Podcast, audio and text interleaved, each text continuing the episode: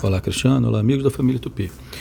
O Marco, é o seguinte: é, o pleito é uma questão jurídica, né?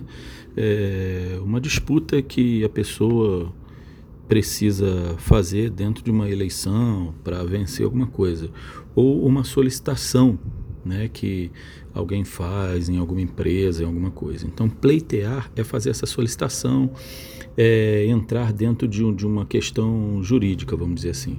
O preito já é uma homenagem, né? É, as pessoas rendem preito a quem é, é, homenageado, né? Então, preitear quer dizer justamente homenagear, né?